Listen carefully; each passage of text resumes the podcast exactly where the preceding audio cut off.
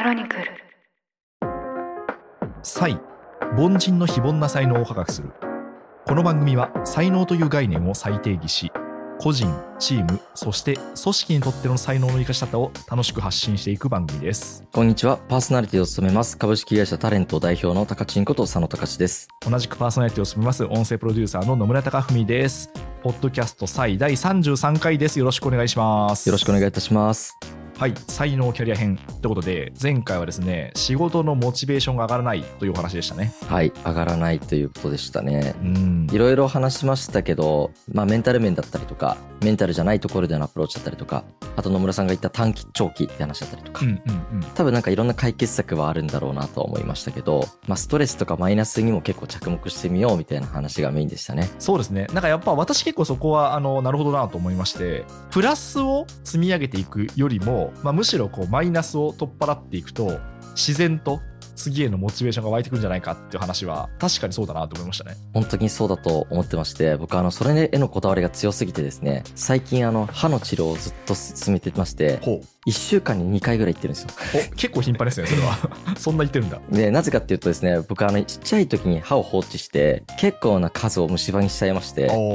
銀歯が11個ついちゃったんですね。11個？あ結構言ってますねそれは。まあ、2分の1ぐらいですよね。はいはいはい。これを今全部、銀歯が古くなってきてしまって、全部取って1回全部きれいにしてもらって、入れ替えて今白くしてるんですよ、バーって。へえあその銀じゃないのが今あるんですね。はい、銀ってやっぱ体に良くないので、昔の銀って。あそうなんだ。知らなかった。まあ、白い樹脂か、ジルコニアとかセラミックとかを入れていくんですけど、はいはいはい。まあ、それをこうバーって全部治療して入れていったら、めちゃくちゃ気分が良くてですね。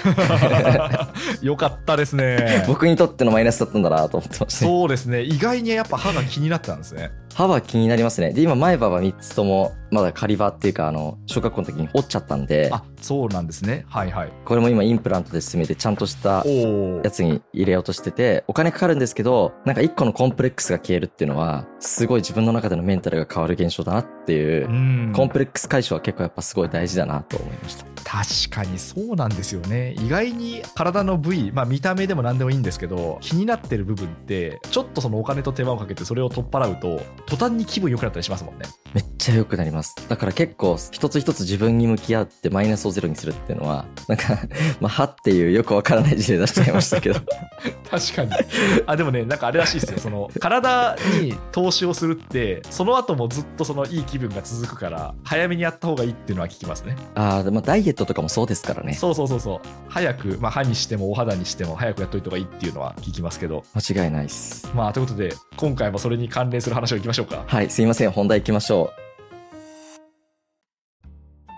今日のテーマは、自分に向いている仕事がわからないというテーマです。うんなるほどこれもよくある悩みかなと思いますけど、どうですか？野村さんは自分に向いている仕事がわからないって思ったことってありますか？私はですね向いている仕事がわからないと思ったことはなくてはい。やりたいことというかまあこんな仕事したいなっていうのがまあ常にある状態だったんですよね。うん。で、まあ、それに付随する仕事をいくつかやってみてあこれは自分には向いてないなと思ったことはあります。ああ、そうなんですね。はい、例えばなんか明確に私がこれ向いてないなと思った仕事がジャーナリストの仕事ではい。まあ、リスナーさんがどれくらいこう具体的なイメージ湧くかわからないんですけど取材をしてこう文章を書くっていう仕事あるじゃないですか。はい。まあ本当インタビュー記事を書くとかいろんな人の声を合わせて、まあ、一つのこうストーリーとして書いていくみたいな仕事があった時に、まあ、私はその自分のことはジャーナリストとは全く思ってなくて編集者だと思ってるんですよ。はい。だからどちらかというとその相手の魅力を引き出すというかどういうふうに書いたらその人が一番こう魅力的に見えるかなっていうところは結構その頭が使えるというかまあポッドキャストのプロデューサーとしてもそうなんですけど基本そのそういう思考で動いてるんですよね。でただジャーナリストっていう仕事はそうではなくて一番大事なのは真実なんですよね。うーん。それはそれでまあ非常にこう尊い仕事だと思ってますけど何が本当のことなのかっていうのをこう明るみにするっていうのがジャーナリストが一番やる仕事やるべき仕事で、うんでその場合例えばこう取材相手ですごいこうお世話になった何回も何回も取材に応じてくれた人であっても真実を明かすためにその人の都合の悪いことも書かなきゃいけないんですよねだからその取材先とかなりこう一線を引かなきゃいけないしうん。場合によってはもうその人間関係が切れることを前提でそういう部分も書いていかなきゃいけないんですよ。野村さんすっごい苦手そうな仕事ですね、本当それ。はい、そうなんですよ。でね、そのニュースピックスってその経済メディアなんで、特にこう初期の頃は人員も足りなかったんで、私がそういうその記者、ジャーナリストみたいな仕事をしていた時もあったんですよね。うん。だったんですけど、やっぱ1年ぐらいやって、向いてないな、これって思いましたね。え、その、どこのポイントが向いてないなと思いましたか？なんでしょうね。相手が時間取って取材に応じてくれたら、つい応援したくなっちゃうっていうのがまず 一つねう。ん。はいはいはい。というのと、あとは、これ別にそのいいところばっかり書くとか、おべっかを使ってるっていう意味では全くない、それとは別の話っていうふうに捉えていただきたいんですけど、なんかやっぱり、この人の魅力は何なんだろうな、面白い部分は何なんだろうなっていうふうに考えてる時の方が楽しいって感じですかね。真実は何なんだろうな、解き明かしてやるぞって思ってる時よりも、この人の面白い部分は何なんだろうって思ってる時の方が楽しいっていうのに気づきましたね。確かに。はい。え前者の野村さんが想像できなさすぎて、さっきお話聞いてて、まあ、かつ人間関係切れるわけじゃないですか。はい、切れるんですよね。野村さんが絶対やりたくないやつじゃんとか思いました。うーん、そうなんですよね。ご縁をね、繋いでいく野村さんが、そうそうそう。でもまあやっぱあれですよ。やっぱその仕事してる時に、あの、切れた人間関係もありますよ。やっぱり。これはもう。いや、そうですよね。しょうがないですよね。うん。一時期仲良くても切れた人間関係はあるんで、なんか自分には向いてないなと思いましたね、その時はう。んいや、まあそこはやっぱやってみて向き不向きってものが分かってきたってことなんですね。そうです、そうです。今日のテーマは、自分に向いている仕事が分からない。気づけないってどういう現象なのかなって僕思ったんですけど、はいはい。前回言ったやってないだけの可能性が一つ。加減上場の可の段階もやってないはい。っていうパターンと、あと自己分析がシンプルに足りないっていううんうん。っていうのがあるのかなと思ったのと、人に相談できてないのかもしれないっはいはいはい。ていうのと、ただ、とはいえなんですけど、僕も30年間ぐらい自分に向いてる仕事うんうんうん。が本当にわかんなくて、はいはい。今はもう才能という軸が立ってますけど。才能は楽しかったんですよ。うんうんうん。ただ、僕今自分の会社作って、で、いろんな会社にコミットしながら、で、また社名変えて今やってるんですけど、うん。会社を作ることが向いてないかもって思った時期があったんですね。作ってて。へえ、そうなんですね。で、古典に入らせていただいて、楽しかったんですよ。めちゃくちゃ才能っていうところにフォーカスしながらいろんな仕事させてもらって。はい。で、その時に気づき始めて、才能はまず楽しいと。うん。でも起業家向いてないから、このまま古典でいろいろ働かせてもらう方が楽しいかなと思ったんですけど、うんうんうん。やりたいからちょっと情熱溢れてきちゃって、やっぱりもう一回自分が苦手かもしれないけどチャレンジしてみようと思って、起業に専念することにしてたんですよね。うーん。したらめっちゃ向いてるかもって思い始めてきたんですよ。ほう、面白いですね。これはやりたいことと条件とかが掛け算で合わさんないと分かんなかったなと思っていまして、うんうんうん。あと、タイミングもありますし、そうですね。時代もあるし、うんうん変数がたくさんあったなってことに気づいて、はい。諦めなければ出会えるから、もう試行錯誤するしかなかったんだなって今だと思いました。そうですね。多分今言ってくれた話ですごい多分重要なポイント2つだと思うんですけど、まずは、やんないとこれ絶対わかんないっていうのは本当その通りだと思うんですよね。うんまああんまりこうなんか全部のあの悩みに対して just do it っていうのもなんか脳がないなとは思うんですけど、まあということは思う一方で、ただ向いてる仕事に関しては本当にやってみないとわかんないなっていうのは思いますね。すごいやる前に理想的な仕事もうこれこそ自分がやりたいことだっていうふうに思ってで幸いにもその縁というかチャンスを得てやってみたとするじゃないですかはい。それでもなんかあんだけやる前は魅力的な仕事に見えたんだけど実はやってみたら自分には合ってなかったっていうのもありますからねさっきの野村さんの話もそうですもんね。うん、例えばその私の場合は取材して文章を書くっていうのはその好きなんだけどやってみてあ初めて編集という仕事とジャーナリストっていう仕事は似て非なるものなんだっていうのが結構分かったんですよねでジャーナリストの方は明確にやっぱ自分は向いてないなっていうふうに思ったんですよねうん。であともう一個はやっぱ自分を知ることだなと思ってて多分その向いてない仕事ってなんだろう成果出ないと思うんですよね。あんまりね。器用な人であの向いてないんだけどやりやりたい人もいるのかもしれないんですけどまあどっかにはその葛藤を抱えながらやっていくと思うんですよ。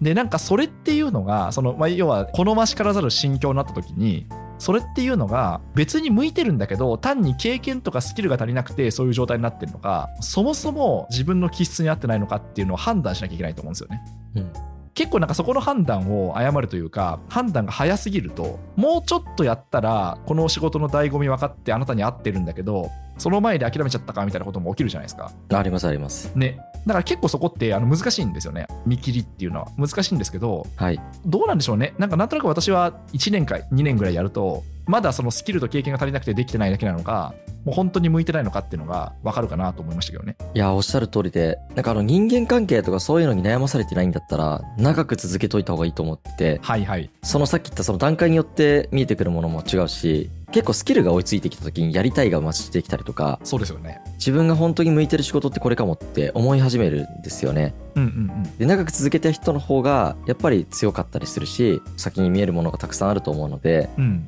やってみ続けようっていうのが結構僕も重要だと思ってますね。うん。その時に自分に向いてる仕事かどうかっていう時に別の問題があるのに混ぜちゃうケース。はいはいはい。さっき言った人間関係が悪いから向いてないように感じるケースであったりすると思うんですよ。はいはいはいはい。なので他の問題が起きてない前提でその仕事が楽しいのかをちゃんと見た方がいいかなとは思いますけどね。そうですね。うん。だから前回のやっぱ衛生要因の話がここでも共通するなと思ってて、はい。別の心配事があると判断がやっぱブレるんですよね。本当はあなたその仕事すごい向いてるはずなんだけど、たまたま上司との折り合いが悪いとか、たまたまその取引先でトラブったみたいなことで、あ、なんか自分はこれには向いてないんじゃないかって判断するのは結構もったいないというか、まあちょっと早計な判断な感じがするんですよね。そうですよね。うん。そのすぐ判断しないと結構重要だし、あとはなんかやっぱ自分に向いてるかどうかっていうのをもう少し客観データからも見てみてもいいんじゃないかなという観点があると思っていて、はいはいはい。かそういう意味でいろんなアセスメントと言われているテストを受けてみるっていうのも一つの手うん。だったりするんじゃないかなって思っていて、ただあのテストってあの僕これ結構注意だなと思うのが類型論と特性論っていうのがありまして、はい。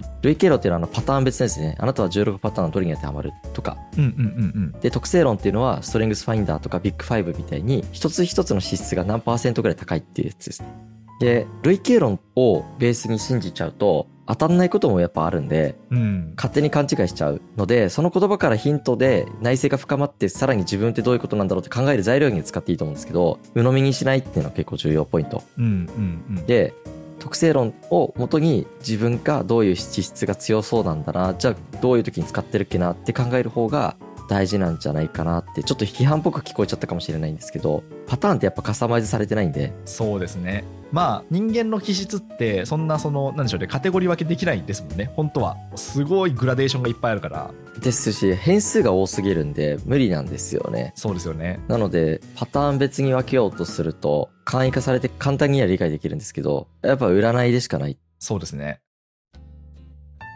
あとはまあそれこそこの才能の話で議論していた通りついついやってしまうことってあるじゃないですかはい。で多分この向いてる仕事は精神的に割とね負荷が少ないはずなんですよねああ、そうですよね。うん、他の人からは結構すごい高度なことやってますねとか大変なことやってますねっていう風に言われるんですけど自分にとっては割と負荷が少ないっていうのは結構向いてる仕事ですよね。確かに、負荷っていうポイントで見るのが一番分かりやすいですね。うん、全然負荷かかってないな、なんか時間があっという間に過ぎるなとか、楽しいなって思えるやつですよね。そうそうそうそうありますよね、1個や2個。必ず。あると思いますよ、うん本当にあの特になんでしょうねあの趣味で好きなものってある人多いと思うんですけどなんかわかんないですけどその映画を見るのが好きな人はその映画の2時間って短く感じるはずじゃないですか。うん。であとなんかその何かをコレクションするのが好きな人ってコレクションするために使うお金とかそれを探すために使う労力っていうのはもう全然なんていうかこう嫌に感じないじゃないですかはい。